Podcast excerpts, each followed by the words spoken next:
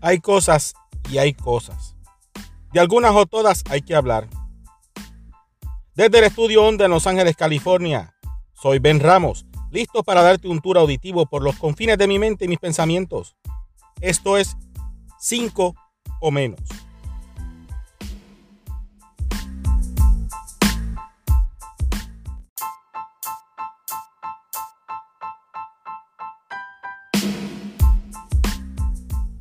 Buenos días, buenas tardes, buenas noches, ¿cómo están? Yo de hecho, gracias por preguntar. ¿Qué les puedo decir?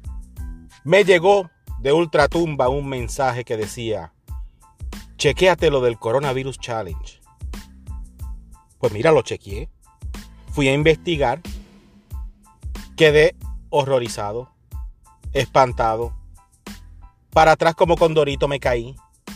Ay, no sé qué la gente está pensando en este mundo. Yo sé que Gracias a que yo lo vi, lo vio aquel, lo vio el otro, lo vio el vecino, el hermano del vecino, el vecino del vecino, del vecino del vecino. O sea, hace todo el mundo. O por lo menos un montón de gente. Esa persona tiene muchos views. Por consiguiente, genera dinero. No es que yo esté diciendo que el fin justifica los medios. Pero siempre que nosotros le demos alas, va a volar. De todos modos, ¿qué puedo decir? Ay, Dios mío. Es que hay gustos que merecen patadas. Gente que merece que las guarden en un sanatorio.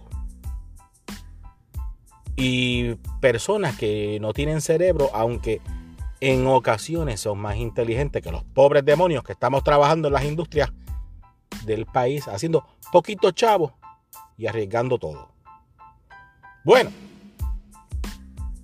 pues esta joven de yo no sé dónde diablo es ni me interesa, se le ocurrió arrancar el challenge pasándole la lengua a la tapa de un toilet en un avión, al cual ella después dice, yo le pasé cloro. ¿Estás segura, mi hermana? ¿Y cómo tú entraste con cloro en un avión? Buena pregunta. Ahora, yo considero que hay gente anormal, bestia, bruto, y que todos sabemos que la ignorancia es atrevida. Oh, es atrevida, mi hermano. Hay gustos que merecen patas, como dije al principio. Y hay gente a la que deberían automáticamente uno ve esas cosas quitarle todos los derechos a tener tecnología. Porque si es cierto que a través de la historia hemos hecho estupideces cuando éramos jóvenes, que la muchacha tampoco es tan joven, que digamos. Que hemos hecho brutalidades, que se nos ocurrían estupideces.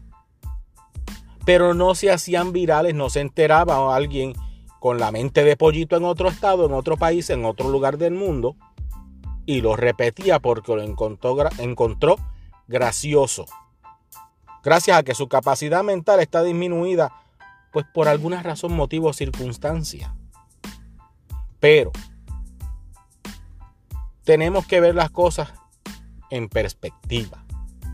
Si yo fuera el padre de esa señorita joven dama y de todos los demás que le siguen el juego, yo les quito el celular, les quito el teléfono, les quito el internet, les quito el acceso a todo lo que sea tecnología. Usted quiere ser bestia, se va con los animales, aunque sin faltarle respeto a los animales, que tiene mucho más sentido común que nosotros en algunas ocasiones.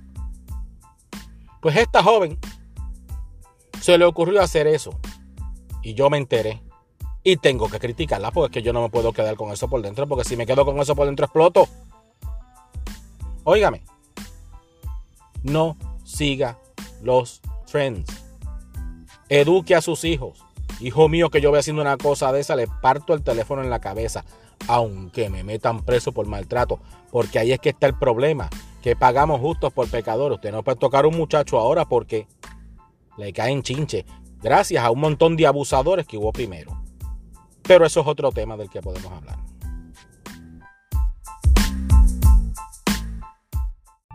Habiendo dicho esto,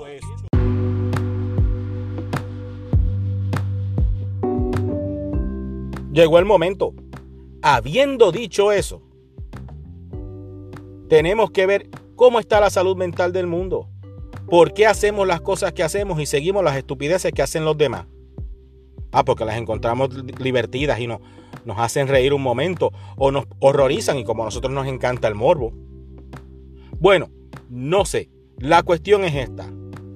Si usted ve a un hijo suyo viendo eso, siéntelo y déle un speech por lo menos de hora y media. Para que se le. a ver si se le queda. A ver si evitamos que se siga propagando la estupidez en el mundo.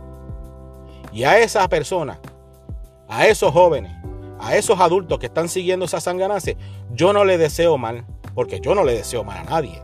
Pero lo menos que yo espero es que si hay un Dios en ese cielo, como dicen los religiosos, por lo menos una zaranana, un chancro, se le hinche la lengua, le dé una gastritis, que se acuerde de eso por lo menos seis o siete meses, para que aprenda y que sepa que hay que orar en vez de estar poniéndose a subir estupideces, aunque te genere dinero, porque usted es responsable de lo que hace y usted no sabe quién más le vaya a seguir el paso. Eso es todo lo que tengo que decir.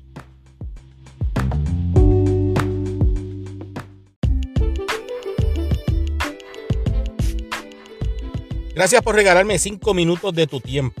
Si te gustó, compártelo. Si no, tortura a alguien más. Compártelo. Déjame tu mensaje o comentario. www.5omenos.com. Oye, el 5 es un número, mi hermano. 5omenos.com. Facebook, Instagram, búscame. Estoy por ahí en algún lado. Nos comunicamos luego. Hasta la próxima.